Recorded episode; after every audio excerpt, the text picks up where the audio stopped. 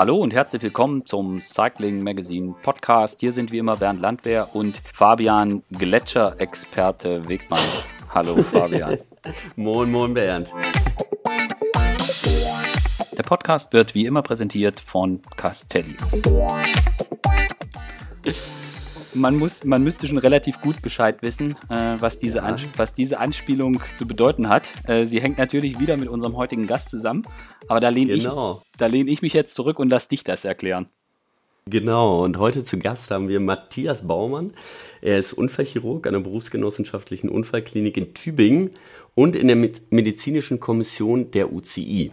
Und dein Ansager hat damit was zu tun. Äh, jetzt begrüßen wir ihn erstmal. Hallo Matthias. Ja, hallo ihr beiden. Servus. Hallo, grüß dich. Und äh, der Matthias ist noch ein bisschen, glaube ich, noch ein bisschen viel verrückter als ich, aber ich bin gerne auf den Bergen, auch gerne mit Schienen unterwegs und der Matthias ist das wohl auch, stimmt das? Ja, also Berge und äh, Ausdauersport sind so meine Leidenschaften und da ist das Höhenbergsteigen eben die gute Kombination. Da kann man so die Ausdauerleistungsfähigkeit reinbringen und hat eben das tolle Naturerlebnis an den hohen Bergen der Welt. Wunderbar, da verbindet uns einiges. Das ist schön. Aber darüber wollen wir heute gar nicht reden, ähm, sondern die UCI hat äh, das neue äh, Corona-Protokoll oder das neue, das Corona-Protokoll veröffentlicht. Und ähm, ja, da wollen wir mal gucken. Das soll eigentlich feststellen oder klarstellen, die Regeln festlegen, wie Radrennen jetzt in Zukunft ähm, stattfinden. Und ähm, da hast du, glaube ich, auch mitgewirkt. Ne? Da bist du auch in der Kommission und ähm, hast da auch zu beigetragen. Ja, ich bin in der Medical Commission von der UCI seit Anfang des Jahres. Die UCI hat mich gefragt, ob ich da mitmachen möchte. Und da habe ich dann zugesagt, so kann ich auch ein bisschen äh, was Gutes bewirken hier für den deutschen Radsport in der UCI. Bei der Corona-Sache jetzt war es so, dass der Xavier Bigard, das ist der leitende Arzt der äh, UCI und auch der leitende Arzt von der Medical Commission, er hat entschieden, dass er das Ganze breiter aufstellen möchte. Deswegen hat er jetzt nicht die Medical Commission-Mitglieder genommen, sondern ähm, aus jeder Berufsgruppe äh, einzelne Mitglieder. Von der ASU war jemand dabei, von den Teammanagern war jemand dabei, dann waren Rennradfahrer, Rennradfahrerinnen dabei und dann noch zwei Teamärzte von Profi-Radteams und er selber auch. Und ähm, ich finde es eigentlich gut, weil so konnte jeder auch äh, von seiner äh, Sichtweise da äh, verschiedene Ideen mit einbringen. Und aus dieser Gruppe ist eben jetzt dieses äh, Hygienekonzept äh, oder von dieser Gruppe ist dieses Hygienekonzept entwickelt worden. Mhm. Äh, Korrigiere mich, wenn ich, wenn ich falsch liege. Ähm, es ist äh, grundsätzlich bei dem Protokoll sind es eigentlich zwei Ebenen oder zwei Dinge, die das berühren. Also das eine, es geht um eine Risikobewertung, dass man halt sagen kann, genau. okay, welches Risiko besteht im Moment im Zusammenhang mit dem neuen Coronavirus. Und das andere ist, sind Richtlinien für die Maßnahmen, die dann durchgeführt werden. Habe ich das beim Lesen so richtig verstanden? Genau so ist es. Und äh, die Risikobewertung, das ist im Prinzip äh, ja für viele Lebensbereiche. Ich meine, für uns als Radfahrer ist jetzt wichtig, äh, wie können wir Radrennen durchführen? Ja, was müssen wir vor dem Rennen machen, während dem Rennen und nach dem Rennen? Und ähm, deswegen ist das so im Prinzip der, der interessantere Teil für uns aber natürlich muss man auch die ganze allgemeine Situation mit anschauen, wenn man so eine, so ein Guideline erstellt. Mhm. Bevor wir da jetzt ein bisschen äh, tiefer einsteigen, ähm, es ist ja so, dass, dass du jetzt nicht nur in dem Falle, weil du zu der Kommission gehörst, äh, da Teil bist, sondern du hast ja auch eine Rolle. Du warst bei Weltmeisterschaften Olympia. Vielleicht kannst du kurz beschreiben, was für, für die Hörer sicher auch interessant, welche Rolle du da im Zusammenhang jetzt mit dem, mit dem BDR dann auch einnimmst, jetzt bezogen auf, auf WMs und Olympia. Also ich bin seit acht Jahren äh, Verbandsarzt äh, beim BDR und Schon zwei Jahre später wurde ich dann gefragt, ob ich die Leitung übernehmen könnte. Der Vorgänger, der Olaf Schumacher, hat aufgehört. Und äh, ich mache praktisch so einen Dienstplan. Wir haben viele Verbandsärzte und ich muss praktisch für alle äh, Raddisziplinen, also für die olympischen Raddisziplinen, schauen, dass bei den großen Events irgendein Arzt äh, dabei ist. Der Verbandsarzt ist im BDR. Und dann eben in Zusammenhang äh, mit dem BDR alle medizinischen Fragen beantworten. Das geht dann wirklich so weit, dass äh, einem viele, viele Athleten äh, schreiben per WhatsApp oder auch mal vorbeikommen in die Klinik. Und je länger man das macht, desto mehr Anfragen hat man. Aber es ist eine sehr, sehr schöne Aufgabe, weil so kann man ähm, seinem eigenen Sport auch helfen. Mhm. Mhm. Und das ist ja wahrscheinlich auch wichtig für so eine Kommission jetzt im, im Bezug auf äh, dieses Corona-Protokoll, dass sich, man sich wirklich mit der Sportart richtig gut auskennt. Und wahrscheinlich auch deswegen dann die Idee von der UCI, das halt wirklich breit aufzustellen, da die Sportler und die Teamärzte, ich glaube vom Team Sunweb und vom Team Education First waren die Ärzte mit dabei, äh, dass man das halt dann so breit aufstellt. Genau, also die Idee fand ich wirklich gut. Äh, ich, ich denke, es wäre falsch gewesen, jetzt nur die, die fünf Ärzte zu nehmen, die in der Medical Commission sind. Ich finde es so eigentlich besser, wie der Xavier das gemacht hat. Mhm. Dass wirklich äh, jede Berufsgruppe ihre Meinung sagen kann. Und auch ASU finde ich sehr wichtig, eben als als Organisator der Tour de France. Und ich, also ich empfinde das Protokoll als sehr, sehr gut. Es ist nicht einfach in der aktuellen Situation, äh, sowas äh, auf die Füße zu stellen. Es ist ja auch noch sehr, sehr viel Unsicherheit. Äh, was wird denn überhaupt mit der Pandemie sein in den nächsten Monaten? Ja. ja. Mhm. Ähm, ja, ja. Vielleicht können wir dann. Also ich, ja, Fabian, du bitte. Nee, ich, ich finde ich find das auch äh, eine sehr gute Idee, wenn man immer aus allen Bereichen die Leute mit reinbringt, weil ich denke mal, wenn man nur Virologen dahingesetzt hätte, dann hätten die einfach gesagt, ähm, da hätten die was gemacht, was einfach nicht umsetzbar ist. Ähm, weil man, man will ja eine Guideline haben, es soll, soll ja funktionieren. Also wenn es irgendwie funktioniert, dann muss man es danach machen. Und wenn das jetzt nur Virologen machen würden, die würden einfach äh, ja, irgendwas dahinstellen, ähm, was einfach nicht, nicht machbar ist. Und die Fahrer, die müssen halt auch sagen, wie sie sich bewegen im Feld oder was sie, was sie brauchen, wen sie um sich haben brauchen. Da gehen wir ja wahrscheinlich später auch nochmal drauf ein. Ähm, da steht ja auch drin, ähm, dass es so einen harten Kern gibt von der Mannschaft. Wen braucht man wirklich dabei? Auf wen kann man vielleicht auch mal verzichten? Mit wem kann ich telefonieren? Und solche Geschichten, dass das äh, ja alles damit einfließt. Ne? Genau, genau. Also ich finde tatsächlich, wie, wie vorher schon gesagt, das ist wirklich äh, super gemacht. Und ich habe immer wieder mit Xavier telefoniert. Er hat uns auch Auszüge geschickt, äh, während äh, sie das äh, erstellt haben. Das waren ja sehr, sehr viele Online-Konferenzen. Und vorausgegangen ist eben eine Taskforce, das war vom Weltleichtathletikverband initiiert mit der WHO, wo man insgesamt für den ganzen Sport weltweit erstmal so ein bisschen festgelegt hat, wie könnte es denn laufen? Und daran hat sich dann die UCI auch orientiert. Mhm also ein wichtiger Punkt grundsätzlich und viele Teams setzen das auch schon um, ist halt, dass man versucht, Blasen zu bilden, dass möglichst, das leuchtet glaube ich jedem sofort ein, dass Sportler und auch die Betreuer dazu mit möglichst wenig Menschen in Kontakt kommen. So, ähm, das ist, das ist glaube ich eine, eine der so grundsätzlich die Kernidee, äh, die jetzt, die es so gibt. Habe ich das schon mal richtig verstanden? Genau, also ich spreche ja dann auch vom Blasen. Also es ist tatsächlich so und das macht auch wirklich Sinn. Also das ähm, ist natürlich nicht ganz einfach, wenn man jetzt äh, mal äh, bei, auf einer Rundfahrt äh, das Ganze bezogen in so einem Land unterwegs ist, ja, dass die Blasen wirklich immer zusammenbleiben. Aber die Grundidee ist sicher gut und äh, das sollte man so verfolgen. Wie streng das nachher vor Ort alles gehandhabt wird, das ist eben noch unsicher und da müssen jetzt die Veranstalter eben das dann umsetzen, weil das Protokoll der UCI oder die Hygiene-Guidelines sind ja nur Empfehlungen. Ja. Also letztendlich wird immer der lokale Organisator sein eigenes Hygieneprotokoll schreiben müssen und das dann mit der lokalen Politik diskutieren. Ich habe jetzt heute zum Beispiel wieder auch vom BDR Anfragen bekommen für bestimmte Rennen und in Bundesrepublik Deutschland wird es natürlich so sein, dass die Bundesländer das dann entscheiden und je nachdem, welchen Land, muss man halt schauen, welche Politiker das dann entscheiden. Und ähm, ich denke, die Wahrscheinlichkeit, dass du ein Radrennen genehmigt bekommst, ist äh, je höher, je genauer du dich an die UCI-Richtlinien hältst. Mhm. mhm. Ja. Und es gibt, also es gibt Teile in dem, in dem Konzept, also wenn wir da jetzt mal ein bisschen drauf, ein bisschen drauf gucken, äh, das, das eine ist natürlich die Risikobewertung, also der eine Teil, ähm, wo dann einfach festgelegt worden ist, nachdem wie gerade das Pandemie geschehen ist, wird dann eingestuft, wie hoch ist die Gefahr und danach richtet sich dann, welche Maßnahmen durchgeführt werden. Ich habe das jetzt im Moment so wahrgenommen, dass wir eigentlich diesen Punkt, der es gibt quasi keine Gefahr, den können wir eigentlich erst dann erreichen, wenn es quasi über einen längeren Zeitraum keine neuen Infektionen mehr gibt. So und, genau. und der Rest des äh, bewegt sich dann halt, je nachdem, wie groß das Infektionsgeschehen gerade ist, äh, bewegt sich das, wie groß äh, da ein Risiko ist. Da habe ich mir jetzt die Frage gestellt, ähm, so, sowas ist ja extrem dynamisch. Und ich habe jetzt gerade bei den letzten Tagen, ich habe es jetzt natürlich auch Also ich weiß nicht, unterdessen habe ich glaube ich, vier oder fünf Mal gelesen.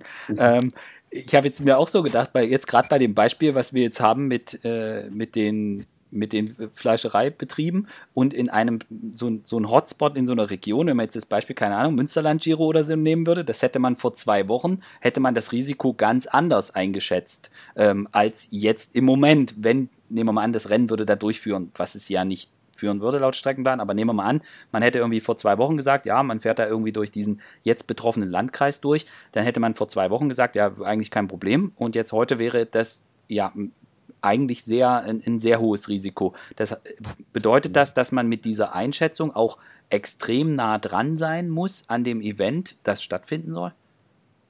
Ja, auf jeden Fall. Also es ist ja im Prinzip die große Schwierigkeit, ja, weil wir das ja nie hundertprozentig sagen können. Ja, da kann, es kann ja von einem Tag auf den anderen irgendwas dazukommen. Und äh, wir planen, müssen ja die Rennen äh, mit etwas äh, Vorlauf planen und wir wissen einfach nicht genau, äh, was zu dem Zeitpunkt an dem Tag X, an dem Ort X äh, sein wird. Und deswegen ist da äh, besser, man ist eben im Gesamtkonzept etwas vorsichtiger auch unterwegs. Ja, deswegen finde ich, ähm, wir sollten auf keinen Fall eben Risiko eingehen, dass wir nachher mit unserem Radsport da irgendwie in den Medien sind und es wird äh, mhm. schlecht über uns berichtet. Das wäre wär wirklich für einen Radsport dann eher schädlich. Und deswegen glaube ich, ist es äh, schon gut, so wie sie es gemacht haben, auch mit den vielen Tests, was ja bestimmt ein großer logistischer Aufwand sein wird. Aber ich, ich denke einfach, äh, im Sinne unseres Sportes ist es äh, wirklich gut, dass man eher auf der vorsichtigen Seite ist. Mhm. Das Thema Test hast du gerade angesprochen. Da gibt es zum Beispiel einen Punkt, dass man halt sagt, es gibt eine bestimmte Regel, wie lange, äh, also welchen Abstand ein Fahrer vor, bevor er zu einem Radrennen reist, äh, einen Test machen muss. Ähm, und das betrifft ja nicht nur den Fahrer, sondern auch das gesamte Team. Ist das richtig? Also alle, die daran beteiligt sind. Genau. Also so ist es. Äh, Im Prinzip ähm, muss man sogar, also sie unterscheiden ja zwischen ähm, Tagesrennen und Etappenrennen. Genau. Aber man sollte ja, also so wie es da in dem Protokoll steht, soll man ja praktisch sogar zweimal testen. Ja? Ähm, mhm. Und ähm, es ist natürlich für alle Beteiligten wichtig, weil das bringt ja nichts, wenn wir jetzt nur die Fahrradfahrer testen und dann hat der Techniker hat irgendeine Infektion. Also alle, genau. die in die Blase eintreten und sie machen ja dann in dem Protokoll oder die UC macht da zwei verschiedene Blasen, einmal die Teamblase und einmal das äh, Pelotonblase. Ja. Und ähm, das ist wirklich ähm, gut überlegt, finde ich. Und ähm, für mich ist auch noch die große Frage, habe ich jetzt auch in den letzten Tagen viele Anfragen bekommen, wie machen wir denn das mit den Tests? Ja? Mhm. Äh, also Ralf Krapsch zum Beispiel, die hat mich äh, angerufen vorgestern. Ja, wie macht man das denn, wenn er in einem Land ist, wird eine Rundfahrt und dann äh, geht er nicht mehr nach Deutschland zurück, sondern macht dann gleich die nächste Rundfahrt? Ja. Wo bekomme ich denn die Tests her für meine Fahrradfahrer? Weil jeder Veranstalter wird seinen neuen Test haben. Ja? Und das wird in der Logistik nochmal nicht ganz einfach. Gibt es da schon einen Plan? Also ich habe mir jetzt natürlich äh, überlegt, wie können wir es denn machen jetzt ähm, für also ähm, BDR. Da war ich heute auch mit unserem sportlichen Leiter in Kontakt. Ähm, und Ralf hat mir erzählt, er sei ähm, gestern mit André Greipel bei äh, Trainieren gewesen und äh, André hat ihm dann wieder mal erzählt, bei Ihnen im Team zum Beispiel wurden Sie jetzt äh, angehalten, dass die Hausärzte der Radfahrer das zu Hause machen dass jeder Radfahrer eigenverantwortlich sich den Test besorgt und dann anreist. Und den dann schickt. Ist keine so schlechte Idee, finde ich, mhm. weil, weil ich glaube, ähm, kein Institut kann das so richtig leisten. Ich habe heute mal unseren Leiden Olympias geschrieben, den Bernd Wohlfahrt, das ist ein Freund von mir und ähm, einfach mal gefragt, ob der DOSB schon irgendeine Idee hat oder generell äh, alle deutschen Spitzenverbände, ob man eine Gesamtlösung vorschlägt. Aber ich glaube, wahrscheinlich muss einfach jeder Verband das für sich entscheiden und dann eben jedes Team auch nochmal für sich. Und ich denke, die Eigenverantwortung ist wahrscheinlich das Beste, weil vor Ort äh, kann man einen Test bekommen. Wer natürlich die Kosten nachher trägt, muss man, muss man wieder sehen. Also in Deutschland ist bestimmt kein Problem. Ich denke, in anderen Ländern ist nicht so einfach. Äh, in Entwicklungsländern, die nicht genügend Testreagenz haben, wenn da die Radfahrer Feldtest haben wollen, denke ich, wird es ein bisschen schwieriger. Mhm. Und wie könnte das dann aussehen bei jetzt, bei dem Beispiel jetzt Richtung, Richtung äh, Tour de France gedacht, dass halt ein Fahrer, der jetzt Polen-Rundfahrt fährt und dann hinterher zum Kriterium du Dauphiné will, der müsste dann während der Polen-Rundfahrt ja theoretisch einen Test machen. Ja, also ich denke, bevor man anreist zur ersten Rundfahrt, kann man das wirklich tatsächlich mit dem lokalen Arzt, das sage ich genau. mal Hausarzt, aber ja. das kann ja auch dann die Sportmedizin lokal ja. sein. Ja. Die Lokalärzte an dem Wohnort von dem Rennfahrer kann man das bestimmt machen. Schwieriger wird es dann, wenn er tatsächlich nicht mehr nach Hause kommt. Genau. Dann muss man und ich denke, es muss jedes Team für sich und jeder Verband für sich dann schauen, wie bekommt er vor Ort die Tests. Ich könnte mir auch vorstellen, dass manche Veranstalter da äh, den Radfahrern entgegenkommen und praktisch äh, schon im Vorfeld mitteilen, wo die Radfahrer die Tests äh, ähm, durchführen können. Das wäre mhm. eigentlich absolut sinnvoll, weil wir kennen gut, ja. als Deutsche in Frankreich nicht genau aus, wo können wir da die Tests machen und so. Ich denke schon, das muss jetzt erst einspielen, dass nachher auch so laufen wird, weil es ist ein Interesse vom Veranstalter, dass alle Radfahrer an den Start gehen. Ja, genau, ja, ja.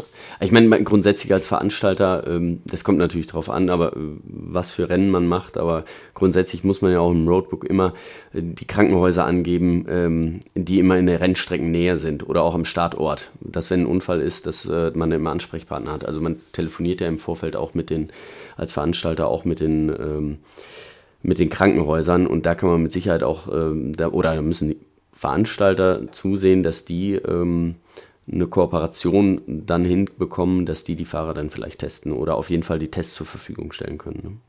Ja, ich denke, also ich hoffe, dass es so laufen wird, weil das wäre einfach am einfachsten, wenn das von der Logistik her so ist, dass der Veranstalter das anbietet, ähm, wenn die äh, äh, Teams anreisen, dass man dann das äh, Krankenhaus oder Praxis so und so gehen kann und dann die Tests bekommen kann. Wer nachher die Kosten trägt, muss man halt schauen. Das wird vielleicht eher dann auf der Teamseite sein, aber dass zumindest ähm, der Aufwand nicht so groß ist. Mhm. Das ist ja auch so ein bisschen in dem Konzept zumindest angedeutet, dadurch, dass es ja auch bei den jeweiligen Radrennen einen zuständigen Arzt für das Corona-Thema geben soll. Genau. Und ja. ich kann mir gut vorstellen, ich meine, das ist jetzt das erste Konzept, was vorliegt und es wird sich Noch in den nächsten. Wochen immer wieder updaten, denke ich. Ja. Genau, das steht ja auch drin, ne? Das ist, äh, genau. steht ja auch nochmal explizit. Die Veranstalter werden ihr eigenes Konzept machen und dann äh, denke ich schon, dass sich da immer so Corona-Experten pro Veranstaltung, also wie hier ja auch erwähnt, das ähm, sollte vorliegen und diejenigen werden bestimmt angeben, wo kann man testen dann. Mhm. Was man vielleicht dem Hörer jetzt noch sagen kann, äh, dass mit diesen Tests und, dem, und den Kosten, ich meine, für eine World Tour Mannschaft ist das vielleicht jetzt nicht so krass, aber für kleinere Mannschaften kann das durchaus ein ökonomisches Thema sein. Also so ein Test kann, ich weiß das von einem Fahrer, wo das mit dem Team so gemacht wird. Also die haben, das Team hat dem Fahrer schon gesagt, kümmere dich darum, dass du das bei dir vor Ort ähm, hinkriegst bei deinem Hausarzt, er fragt das mal, wie das ablaufen kann und was es kostet. Da gibt, geht das teilweise bis zu 160 Euro pro Test. Wenn man dann ja. natürlich guckt, äh, sieben Fahrer, sieben Betreuer und man guckt dann mal, da kommen natürlich, kommt man relativ schnell dann irgendwie noch auf 3000 Euro. Ja, kommt man relativ schnell noch, wenn es dann auch noch heißt, du sollst zwei Tests machen, dann ist man relativ schnell auch bei Geld, was dann natürlich ein Thema sein kann.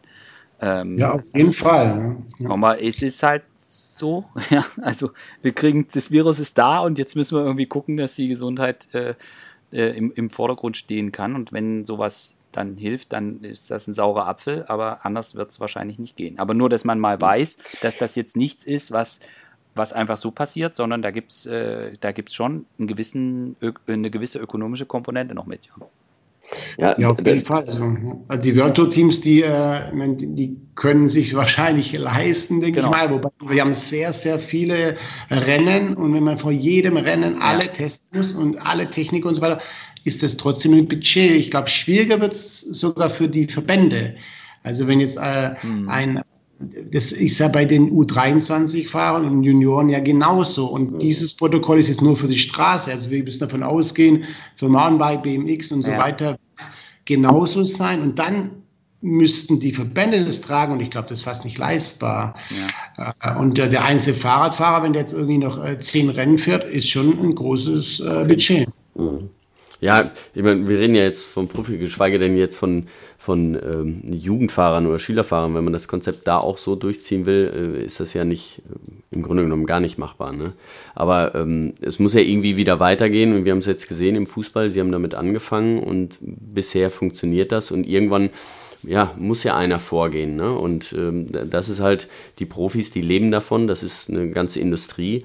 Und wenn die da wird es jetzt im Grunde genommen auch getestet, weil die müssen es auch machen. Und wenn das irgendwann funktioniert, kann man es dann auch vielleicht mal runterbrechen und auch gucken, ob man es nicht irgendwie abgewandelt auch für die, äh, für die äh, kleineren Klassen dann macht, ne? für die äh, Nachwuchsklassen, ne? weil die sind natürlich jetzt gerade, hm, für die ist es ja noch viel schlimmer, oder noch viel schlimmer, finanziell vielleicht nicht, aber ähm, jetzt so, in, wenn ich so im Jugend-, Juniorenbereich äh, denke, da ist man ja immer nur zwei Jahre in einer Klasse. Wenn man da gerade in der älteren Klasse ist, äh, also im letzten Jahr Junioren zum Beispiel, dann ist es normalerweise das Jahr, wo es wo es dann vorangeht, wo man sich dann auch, äh, wo man dann mehr Erfolge hat.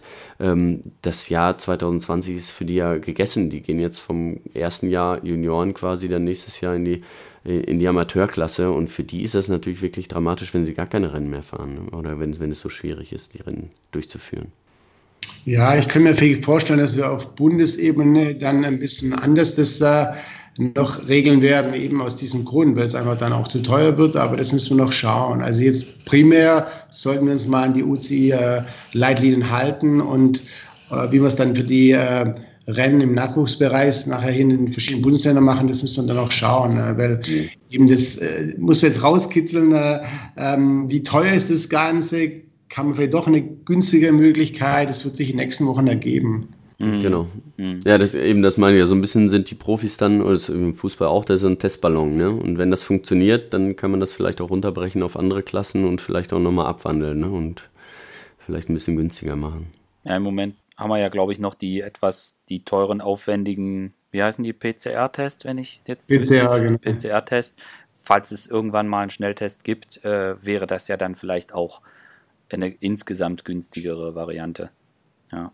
Und, ja, es bleibt zu hoffen, ja. Und dann haben wir ja noch das Thema, also ich meine, wir in Deutschland, ich denke mal, hier sind die Testkapazitäten wahrscheinlich da und wahrscheinlich auch besser, aber es wird ja wahrscheinlich auch Länder geben, wo das vielleicht gar nicht so möglich ist, dass das so schnell geht. Und ähm, wenn man dann, was ich mich dann auch gefragt habe, ich meine, manchmal muss man selbst in Deutschland kann man irgendwie 24, 48 Stunden mal warten auf so ein Testergebnis. Äh, ich habe dann auch so gedacht, oh, was ist denn, wenn, wenn der Sportler dann anreist und dann gibt's, äh, liegt einfach das Ergebnis nicht vor? Ich meine, dann kann man den ja auch eigentlich nicht starten lassen. Ja, das ist äh, durchaus ein großes Thema. Hatte ich auch mit Xavier ähm, äh, vor zwei Wochen haben wir telefoniert, äh, besprochen. Ähm, das ist auch tatsächlich eine Schwierigkeit, vielleicht sogar für die äh, Teams, ähm, die Fahrer haben äh, die in Ländern leben, wo eben die Pandemie noch nicht so gut verläuft, sag ich mal, wie jetzt in Deutschland. Ja. ja. Und also A, gibt es die Testreagenz, gibt es genügend Tests? Oder sagt man in diesen Ländern, Sport ist jetzt völlig unwichtig, wir nehmen unser Test erstmal nur für die kranken Menschen. Ja. Und die Sportler bekommen gar keinen Test. Ähm, sicher mit Geld wird einiges äh, möglich sein, aber das ist die eine Frage. Und dann ist eben die andere Frage, ist das ein sauberes Ergebnis? Ist der Befund korrekt? Ist der rechtzeitig da? Also es sind ganz, ganz viele Fragen noch offen. Und das ist, ich meine, das ist ja auch für die UCI ein, oder, und auch für die Veranstalter, aber vor allem auch für die UCI ein Riesenthema, weil ich meine, das muss ja dann auch jemand kontrollieren. Und wenn ich mir überlege, wie viele Rennen wir dann haben, wie viele Tests, also da muss ja einfach mal stumpf jemand drauf gucken, habe ich von den Fahrern das alles vorliegen? Äh, sind die Tests alle negativ? Das, da muss ja auch eine Struktur für geben. Genau, also das bleibt eben dann, ich, ich, de, also ich denke, es ist nicht die UCI. Also die UCI okay hat nur so die Hand oben drüber. Weil die UCI kann ja jetzt nicht alle Rennen weltweit äh, ja. kontrollieren. So viel Personal haben die gar nicht. Ja. Deswegen haben sie ja hier die Guidelines geschrieben, an die man sich halten sollte. Und dann muss jeder Veranstalter für sich sein eigenes Hygienekonzept ähm, nochmal aufstellen und das mit der lokalen Politik oder bei der lokalen Politik genehmigen lassen und dann auch seine eigene Logistik, der Test, der Befundkontrolle. Also werden sehr, sehr viele Leute involviert werden müssen. Es wird so viel aufwendiger, jetzt Radrennen zu organisieren wie früher oder generell Sport. Und ähm, eben auch die Befundkontrolle, es wird auch viel mehr Ärzte äh, brauchen und, oder medizinisches Personal. Hm, und ich meine, Radrennen veranstalten, Fabian kennt sich da auch aus. äh, das ist heute schon nicht nicht wie das heiße Messer durch die Butter. Ja. Nee, da kann man sowas genau gebrauchen, ja, das stimmt. Ja, aber äh, klar. Ähm, und deswegen wird es auch für einige Veranstalter, glaube ich, auch noch oder unmöglich sein, dann ein Rennen unter den Voraussetzungen ähm, durchzuführen. Ähm, ich meine, viele mussten jetzt schon absagen und es ist schade um jedes Rennen, das dann deswegen vielleicht abgesagt werden muss. Aber äh, wir sehen, wie riskant das alles ist, wie schnell das auch wieder alles aufploppen kann, wie schnell so eine zweite Welle entstehen kann. Deswegen äh, gibt es, glaube ich, wenn, wenn wir noch Radrennen wollen, muss man das so machen und ähm, dann muss man halt gucken, wer das noch finanziell machen kann und dann fährt man die Rennen. Ähm, so doof das für die anderen dann vielleicht ist, ähm, aber ähm, wenigstens können wir dann Radrennen fahren. Ähm, das, das, ist das, das A und O, was, was die Teams jetzt im Moment brauchen. Also wenn die, wenn die Tour halt nicht gefahren wird und kein Rennen mehr dieses Jahr gefahren wird, dann wird es nächstes Jahr nur noch die Hälfte der World Tour Teams geben. Ne? Von daher muss man das einfach, äh, ist das der richtige Weg? Äh, ob das jetzt schön ist oder nicht schön oder viel Arbeit, das ist, äh, ist alles äh, mal dahingestellt. Es, es geht nur so, denke ich mal. Ja, wir haben keine andere Wahl und ich äh, denke, für den Sport insgesamt ist es wichtig, dass wir jetzt äh, wieder loslegen auch äh, unter besonderen Voraussetzungen und auch für eben für den Nachwuchs. Wie du schon gesagt hast, äh, äh, die jungen Sportler, die müssen an der Sache bleiben, dass sie ihre Motivation nicht verlieren und deswegen müssen wir das komplizierte Vorgehen jetzt äh, einfach so hinnehmen und äh, uns nicht darüber aufregen, sondern das Beste draus machen. Mhm. Vielleicht wäre es ja auch eine Möglichkeit, dass, also ich mache mir jetzt mit diesen ganzen Problemen, über die wir gerade geredet haben, dass das jemand kontrollieren muss, die Tests und dass das organisatorisch ein viel größerer Aufwand ist und dass das ja von der UCI nicht geleistet werden kann, sondern von dem jeweiligen Veranstalter. Da mache ich mir jetzt bei einer Tour de France, mache ich mir da jetzt keine so großen Sorgen, dass die das nicht auf die Reihe kriegen mit der ASU im Hintergrund und mit den Kapazitäten. Aber je kleiner die Rennen wären, desto komplizierter wird es. Und dann denke ich mal, wird es auch ein ökonomisches Thema. Wäre es da auch irgendwie denkbar, dass man da eben vielleicht auch auf Startebene sagt, wir geben zum Beispiel bei den Hilfsfonds, die gerade diskutiert werden, dass es dann einen Hilfsfonds gibt, wo man sagt, okay, wir übernehmen, der Staat unterstützt diesen Sport dadurch, dass man halt sagt, wir tragen die Kosten für zusätzliche, äh, zusätzlichen Aufwand zu überprüfen, zum Beispiel, ob, ob, die, ob alle Tests da sind. Oder wir, wir übernehmen die Kosten dafür, dass man, dass man den, die Orga, den organisatorischen Mehraufwand äh, betreibt. Gibt es da, gibt's da schon Be äh, Bestreben in die Richtung? Also ich könnte mir vorstellen, dass da beim BDR man auch schon in die Richtung denkt. Also wie gesagt, die Frage der Kosten haben wir jetzt so in den letzten Tagen diskutiert, äh, haben wir jetzt noch keine einheitliche Lösung. Hm. Also ich glaube nicht, dass der Staat äh, hier äh, unterstützen wird, weil das wäre zwar schön, aber es gibt so viele äh, Sachen, die man unterstützen muss, Lufthansa ja. und, so weiter. schon so viel Geld jetzt ausgegeben worden. Ich glaube, es wäre zwar schön, aber ich glaube nicht, dass es stattfinden wird. Ich habe jetzt mhm. gerade, ich habe euch ja vorher erzählt, ich habe dich mit Dan Wohlfahrt mal noch gefragt, jetzt parallel kam gerade die E-Mail von ihm an, ist vielleicht noch ganz interessant. Ich habe ihn auch gefragt, ob der Deutsche Olympische Sportbund ähm, da mit involviert ist und er hat gesagt eben, der DOSB ist da jetzt nicht involviert ähm, etwas geschrieben, was noch interessant ist. Also für diese Bundeskaderathleten, die eben bei der Bundeswehr sind, kann man es zum Beispiel in den Bundeswehrkrankenhäusern machen lassen. Mhm. mhm. Und ähm, ab 1.7., ähm, äh, wenn jetzt ein, ein, deutscher Kassenpatient es haben möchte, dann kann das tatsächlich ähm, über die Kasse finanziert beim Hausarzt machen lassen.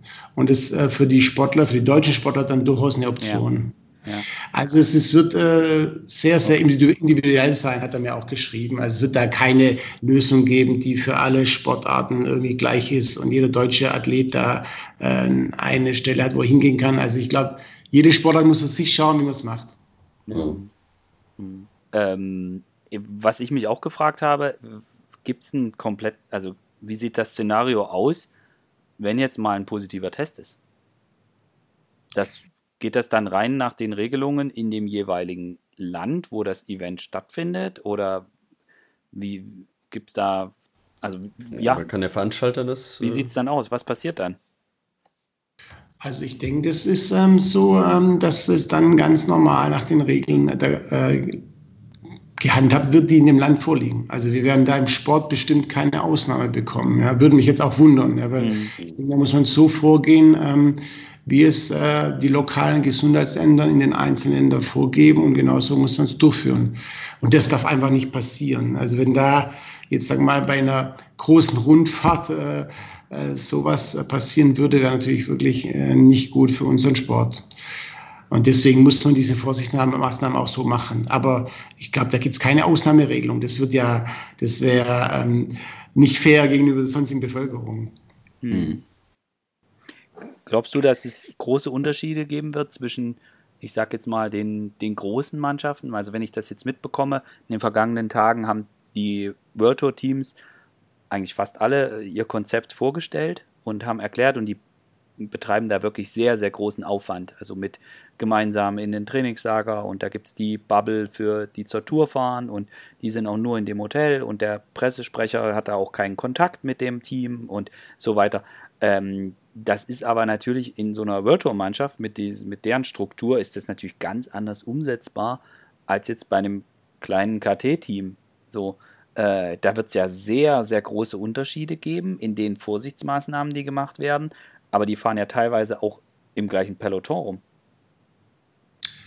Ja, das ist tatsächlich das Problem. Eben, je mehr Geld ist ein Team, desto besser kann man eigentlich die Maßnahmen auch durchführen. Und je kleiner die Teams sind und je weniger Sponsoren sie haben, desto schwieriger wird es eben auch ähm, zu organisieren, weil die ganze Logistik oder Sicherheitslogistik nächstes Mal, die kostet letztendlich Geld. Ja. Ja, wenn man die eine Hotel da in dieses Apartment gibt, die andere in dieses Apartment, so, man muss ja die ganzen Apartments auch finanzieren auf diesen Reisen durch die verschiedenen Ländern. Ja. Und ähm, äh, Paul Voss hatte zum Beispiel auch vor ein paar Tagen geschrieben, äh, ja, er, er, sieht da noch keine Lösung, ja, wie er das da macht mit den Tests vor Ort und den ganzen Aufwand, äh, den man da betreiben muss. Und ich sehe auch die Schwierigkeit für die kleinen Teams und eben für die, ähm, für die äh, Kaderathleten, ja, die noch nicht jetzt die großen Teams haben und die, die Sponsoren. Hm. Da ich denke, da wäre es schon schön, man könnte irgendwie noch eine Unterstützung bekommen. Hm. Ja, also, also ein Riesenthema. Ein schwierig, schwieriges Thema, ne? Zu sagen, wer, wer macht das dann oder ähm, wer, wer ähm, man hat da eine Zweiklassengesellschaft, ne? Dann hat man die Teams, die, die sich das leisten können und die, die sich nicht leisten können. Ne? Und dann werden, ich meine, so ein Team wie äh, Ineos, die werden damit mit Sicherheit keine Probleme haben, jeden zweimal am Tag zu testen.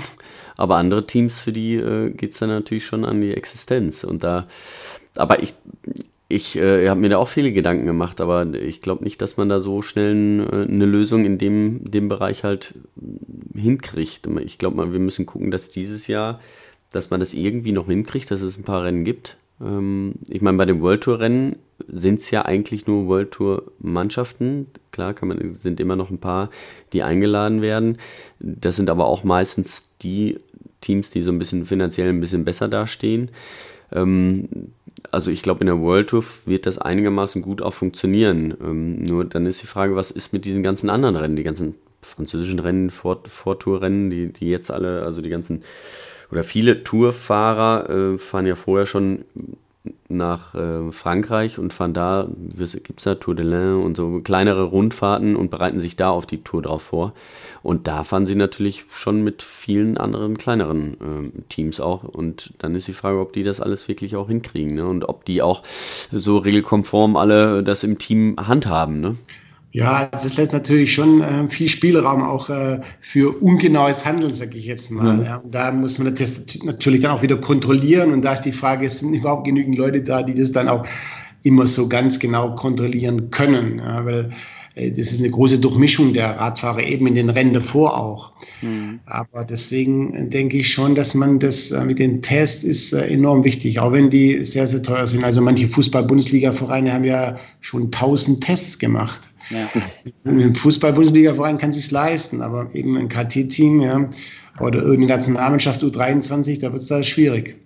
Ja, und es wäre dann natürlich auch bitter, wenn dann, wenn dann, keine Ahnung, LKT halt sagt, wir, wir, wir können es nicht, wir können es nicht gewährleisten, wir können, müssen jetzt, obwohl da ein Rennen stattfindet, können wir nicht starten. Das wäre, das wäre natürlich auch für den Sportler dann total, ja, also die sind ja, die wollen ja alle Radfahren. So. Und mhm. wenn es dann, egal wie das Team jetzt heißt, war jetzt einfach nur ein Beispiel, äh, wenn jetzt egal wie das Team heißt, wenn es dann heißt, wir kriegen das nicht hin, wir können das nicht stemmen, wir haben entweder die finanziellen Mittel nicht oder, oder die, die infrastrukturellen Mittel nicht.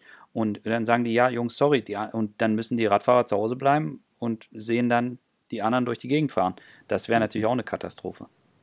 Ja, das wäre das wäre nicht schön wäre auch ja dann auch letztendlich nicht ganz fair. Also die. Rennen, wenn die Besetzung äh, nur von den Tests abhängt oder kann ich mir die Tests leisten oder wo bekomme ich meinen Test her, das wäre ja auch kein fairer Sport mehr irgendwo. Aber wir haben das Restrisiko. Ja. Also wir haben auch das Restrisiko bei der Tour de France, dass wir einzelne Fahrradfahrer nicht antreten können, aus irgendeinem Grund von Einreise und so ja. weiter.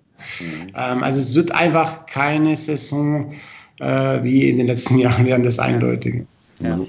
Ja. ja, ich meine, das, das, große Problem ist ja auch, denke ich mal, noch so, ähm, auch wenn man da draußen ist, aber auch die Zuschauer.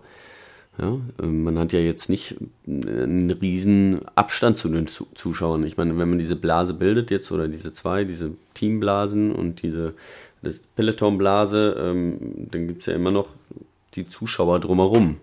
Und da wird ja, das wird ja auch nochmal ein Riesenaufwand sein für die Veranstalter, die Massen an Zuschauern so ein bisschen in Distanz zu halten, oder?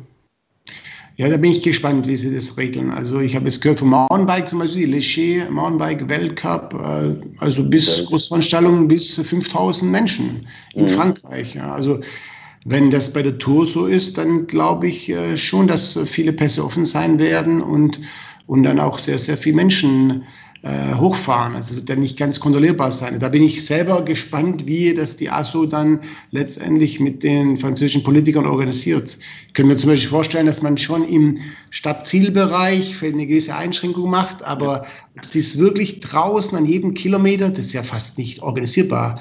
Und deswegen denke ich mir, könnte es tatsächlich sein, dass es auch offen ist. Ja. Mhm. Und dann ist die Eigenverantwortung des einzelnen Menschen eigentlich gefragt. Genau. Die, das ist wirklich so. Also das, das ist die eine Ebene. Und da haben wir es ja ein bisschen gut, weil die großen, also da, wo viele Menschen sind, das sind die großen Rennen. Und das sind die, die auch gute Möglichkeiten haben. Also eine Tour de France, wenn die sagen, ich, da stellt sich ja im Flachstück genug Platz, das kriegen wir alles hin. So, und im Start- und Zielbereich haben wir bei Paris-Nizza gesehen, das kriegt man auch hin. So, und ich meine, in dem Protokoll von der UCI steht ja drin, wie das beim Start und so laufen soll und kein Podium und 1,50 Abstand. Das Problem sind dann diese Hotspots, so Galibier, äh, solche Themen. Da mhm. muss, weiß man aber ja auch aus der Vergangenheit, dass das ja bis jetzt auch schon so war, dass die Polizei einen Tag vorher keine Autos mehr hochlässt. Und ich könnte mir auch sehr gut vorstellen, dadurch, dass ja, die Tour de France ist ein Nationalheiligtum in Frankreich. Also, wenn es irgendjemand hinkriegt, dass so zu regeln und sei es mit drakonischen Strafen. Ja. Also wenn es irgendjemand hinkriegt, das so zu regeln, dass an einem, an einem Berg in Abstand ist oder dass sie irgendwas auf die Reihe kriegen, äh, dann ist das in Frankreich zur Tour de France. Das stimmt, das ist die Polizei, ja.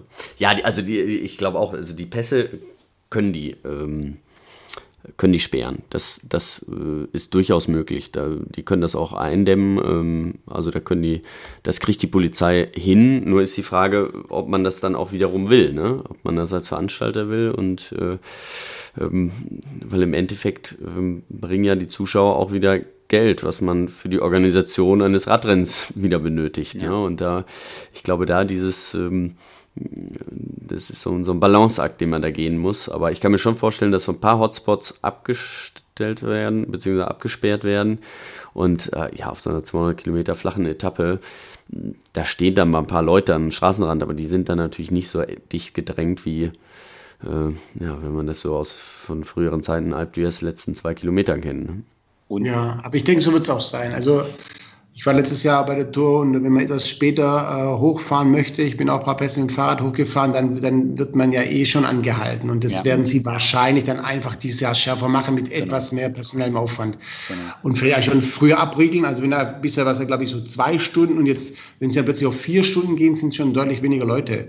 Ja. Und äh, wahrscheinlich sogar dann am Abend vorher schon. Also irgendwas wird bestimmt anders sein wie in den Jahren zuvor. Mhm. Aber es wäre natürlich schon schade, wenn es ganz ohne Zuschauer stattfindet. Aber Sicherheit geht vor und wir müssen es so hinnehmen, wie es äh, nachher vor Ort sein wird. Ja, und wichtig ist es, die Menschen halt den Kopf anlassen.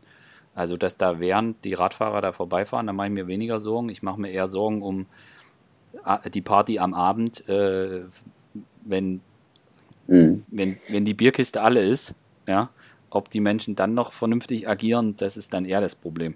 So, ähm, aber das ist ja ein Thema, was, ja, ich meine, dass die Menschen mitdenken und sich an das halten, was, was gilt. Das gilt ja nicht nur im Rahmen der Tour de France und da drumherum, sondern das gilt überall.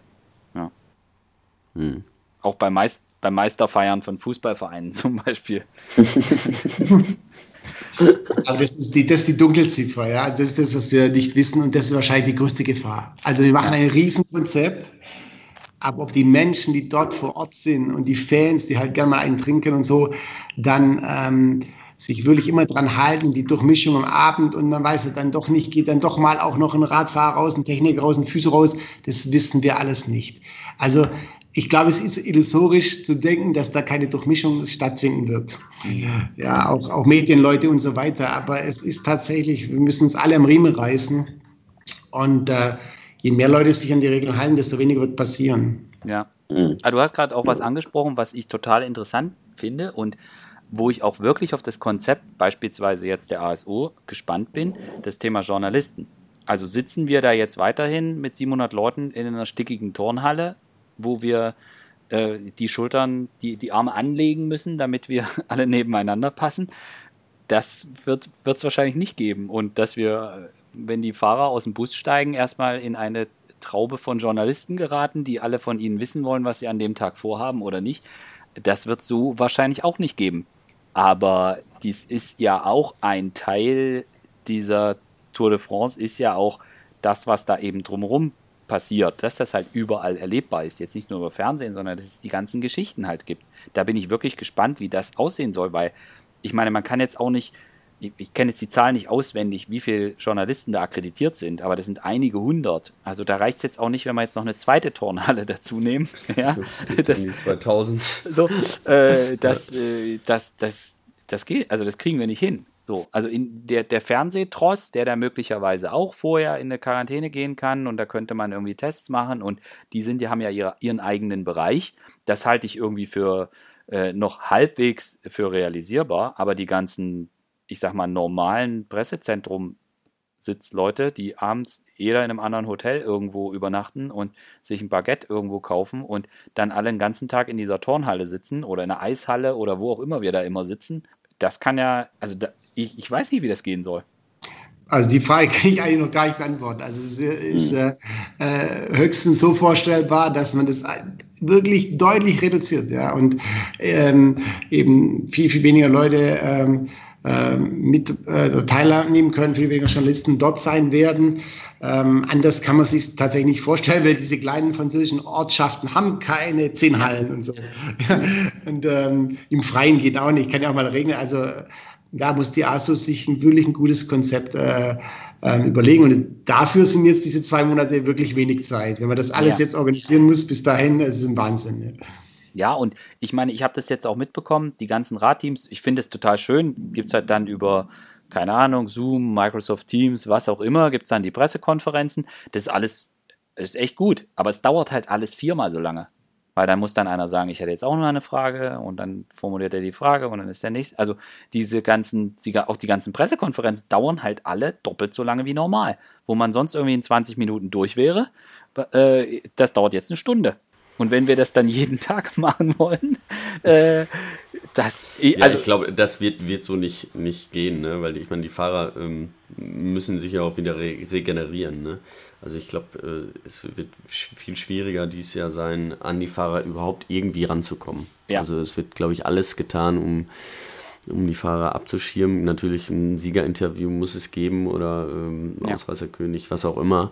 Ähm, aber ähm, also, dass man nach dem Ziel äh, einfach so äh, Interviews machen kann, halte ich, glaube ich, ja, für sehr unwahrscheinlich. Und ich glaube auch nicht, dass es dieses Jahr so sein wird, dass man wie früher einfach äh, zu den Bussen gelangen kann. Nee. Also die werden mit Sicherheit dieses Jahr abgeschirmt sein. Ähm, man kommt nicht direkt an die Fahrer ran, kann keine ja. Autogramme äh, holen. Für die Autogrammjäger wird das mit Sicherheit äh, schwierig, weil ähm, ich kann mir nicht vorstellen, dass ein Froome nach der Etappe zu den Zuschauern geht, äh, zu den Massen und äh, sich da irgendeinen Stift in die Hand nimmt und den irgendjemand schon in der Hand hatte und damit unterschreibt. Das, das werden die Teams auch nicht zulassen. Also das wird dieses Jahr ähm, schon sehr komisch werden. Also für die Fans wird das mit Sicherheit auch nicht ganz so, ganz so schön wie sonst die Jahre. Ja, das richtige Wort, das wird komisch, glaube ich auch. Ja. Also es wird so eine anonyme äh, Tour werden. Ja, es muss jetzt halt so sein, aber es ist natürlich, es geht dann natürlich schon auch viel verloren. Also eben diese ähm, Möglichkeit, dass die Fans konnten ja eigentlich praktisch fast direkt bis zu den Bussen immer gehen, schauen, wie die sich warm fahren. Das ist ja das Besondere auch an der Tour de France, ja. äh, dass, dass, es, dass die Fans so nah rankommen wie bei wenig anderen Sportveranstaltungen. Aber ja, müssen wir alle in Kauf nehmen, denke ich. Aber ich glaube, es wird auch komisch tatsächlich für alle Beteiligten. Ja. Ja, aber es geht halt nicht anders und da ist halt so schön wie der Radsport sonst ist, dass man halt nah ran kann, dass es ein Sport zum Anfassen ist. Äh, ja, so, so schön, so, so groß wie der Vorteil sonst gegenüber dem Fußball ist, so groß ist jetzt der Nachteil. Beim Fußball stehen die halt dann einfach äh, mit dem Mikrofon vier Meter weg und an einer Angel dran. Und äh, das machen sie unten mhm. im Stadion. Und dann gibt es halt die PK, die wird dann halt äh, live gestreamt irgendwo hin. Ja gut, die haben dann ein Spiel und dann irgendwie zwei Tage Pause. Und bei einer Tour ginge das, funktioniert es halt so nicht. Äh, das, mhm. das ist halt schade, aber keiner von uns kann jetzt abschätzen, in welche Richtung geht das jetzt alles. Aber es wäre ja insgesamt schon ein Gewinn, wenn die wenigstens von A nach B fahren könnten und man sich zumindest im Fernsehen angucken kann. Genau. Also das sehe ich auch. Und alles andere wird sich dann irgendwie ergeben. Das können wir nicht abschätzen. Es sind jetzt noch zwei Monate. Ähm, da müssen wir einfach gucken, wie sich das entwickelt. Und ähm, wenn es stattfindet, sollen wir uns alle irgendwie freuen, dass es stattfindet. Und ich sage mal, wir sitzen alle in einem Boot und wir haben das jetzt alle die letzten drei Monate durchgemacht und keiner erwartet auch mehr das große Ereignis und die große Überraschung oder das, ne, das ist höher, schneller, weiter, sondern jeder ist im Grunde genommen froh, wenn es stattfindet. Mhm. Und äh, das, das, ne, das, das, geht alles so ein bisschen ähm, wieder back to the roots und Hauptsache die fahren erstmal Rad und der Rest äh, ist natürlich schön und eigentlich auch wichtig, aber wichtiger ist ja, dass sie Rad fahren. So, und mhm. der Rest muss irgendwie dann geregelt sein. Ja. Oder auch halt, ja, geregelt ist er dann, aber äh, vielleicht auch ein bisschen weniger einfach drumherum ist als ja. sonst. Ich denke auch nach dem, was wir erlebt haben, ist ja eigentlich schon mal eine große Freude, wenn jetzt überhaupt wieder Radrennen stattfinden, genauso wie bei Fußball-Bundesliga. Am Anfang dachte man, das ist komisch, die Geisterspiele, aber jetzt merke ich schon so einen Gewöhnungseffekt bei den Menschen. Ja, ja, ja ich denke, die, die Freude überwiegt dann, dass äh, der Sport wieder losgeht, dass sogar unser Monument, die Tour de France, äh, stattfindet. Und es ist ja dann ein schönes Signal, wenn es so sein wird. Und ich glaube, das muss man dann auch so äh, sich sehen und äh, eben äh, weniger ist mehr, ja, werden sich daran freuen. Was, was würdest du sagen, Matthias? Was ist das Wichtigste, dass es gelingen kann? Also was, was würdest du im Moment sagen, wenn dich jetzt einer fragt, du, was ist das, was du am meisten hoffst? Was, was ist das? Was ist aus deiner Sicht das Wichtigste, dass wir noch eine halbwegs vernünftige Restsaison hinkriegen?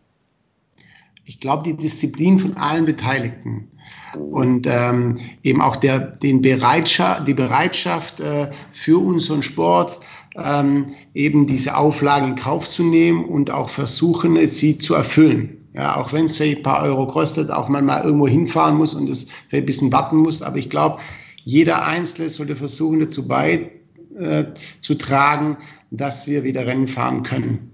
Und dann auch eben während den Rennen eben auch da die Disziplin, ja, dass man eben jetzt auch wenn man gerne mal am Abend nach einem erfolgreichen Tag ein bisschen feiert und so einfach, dass man vielleicht für dieses Jahr alles ein bisschen langsamer macht, dass wir einfach schauen, dass wir die Radrennen machen können und das das oberste, die oberste Priorität hat.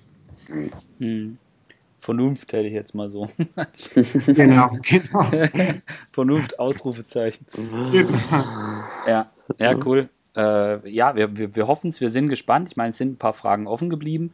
Äh, du hast auch, hast auch sehr gut beschrieben, dass das ein dynamischer Prozess ist, dass auch da weiter dran gearbeitet wird, dass ihr da in, in einem Austausch seid, in dem Komitee und ich vermute auch mal, dass ihr viele Anrufe kriegen werdet von Veranstaltern, äh, die jeder möchte sich ja auch absichern, ja, weil für jeden Veranstalter ist da ja auch eine gewisse Fallhöhe und äh, das wird das wird wirklich aufwendig, da Konzepte hinzubringen, die dann wirklich auch so funktionieren können. Ja, auf jeden Fall. Heute habe ich zum Beispiel Anfrage bekommen, Deutsche Meisterschaft Einrad. Also jede Sportart, auch die Kleinsportarten müssen ihre ja. Konzepte schreiben und äh, alles hat seine Berechtigung und es ist äh, ganz auch wichtig, dass sich jeder da auch seine Gedanken macht. Ja. Mhm. Das wird schon viel Arbeit äh, für alle Beteiligten. Ja. Mhm. Ja, na Fabian und ich, wir hoffen, wir haben jetzt in den vergangenen Monaten so viele das Thema Corona und Auswirkungen von Teamseite, von Fahrerseite, von der medizinischen Seite, von der organisatorischen Seite. Wir haben es von allen Seiten beleuchtet. Belichtet, ja. Äh, auch, auch wir freuen uns, wenn es dann wieder die Radrennen gibt und man sich mit denen beschäftigen kann, hauptsächlich. Aber es sind ja wichtige, wichtige Themen und ähm, auch, auch für mich jetzt, der das, der das Protokoll 300 Mal hoch und runter gelesen hat, gefühlt, äh, äh, hilft das natürlich, wenn man da auch Dimensionen zusammenfassen kann. Ja. Mhm. Genau, also das Protokoll, wie gesagt, ist äh, ähm, eben ähm, eine gewisse Empfehlung und jetzt äh, gilt es, das äh, umzusetzen für die einzelnen Events und eben auch an die Vernunft der Menschen zu appellieren und dann glaube ich schon, dass wir es hinbekommen. Also ich bin eigentlich guter Dinge. Na, ich glaube, die meisten sind vernünftig und die meisten wollen, dass wir endlich wieder äh, auch im Sport so langsam zu einer gewissen Normalität zurückkehren. Hast du jetzt schon das perfekte Schlusswort gesagt? Wenn sogar du positiv, positiv und guter Dinge bist, dann, dann dürfen wir das jetzt auch sein. Okay. Ja, genau. Das sind wir jetzt auch. Ja, also vielen Dank, ja. dass du dir die Zeit ja. genommen hast. Du sitzt noch in der Klinik, hast du uns vorher gesagt. Du hast, ja, hast bis eben gearbeitet. Genau, ja. War bis gerade noch im OP und jetzt mache ich noch ein bisschen hier das Büro fertig und dann ist Wochenende. Ja, sehr gut. Sehr ich hoffe, du hast es auch noch zugekriegt. Also. Im OP. Ja, ja, ja. nee, nee, ist gut versorgt, keine Sorge. Wunderbar. Vielen Dank. Ähm, und wir hoffen mal, dass, dass das so durchgeht. Und ja, vielen Dank für die Ausführung. Ja, gerne. Und ich hoffe, ich sehe euch bei der Tour de France dann dieses Jahr.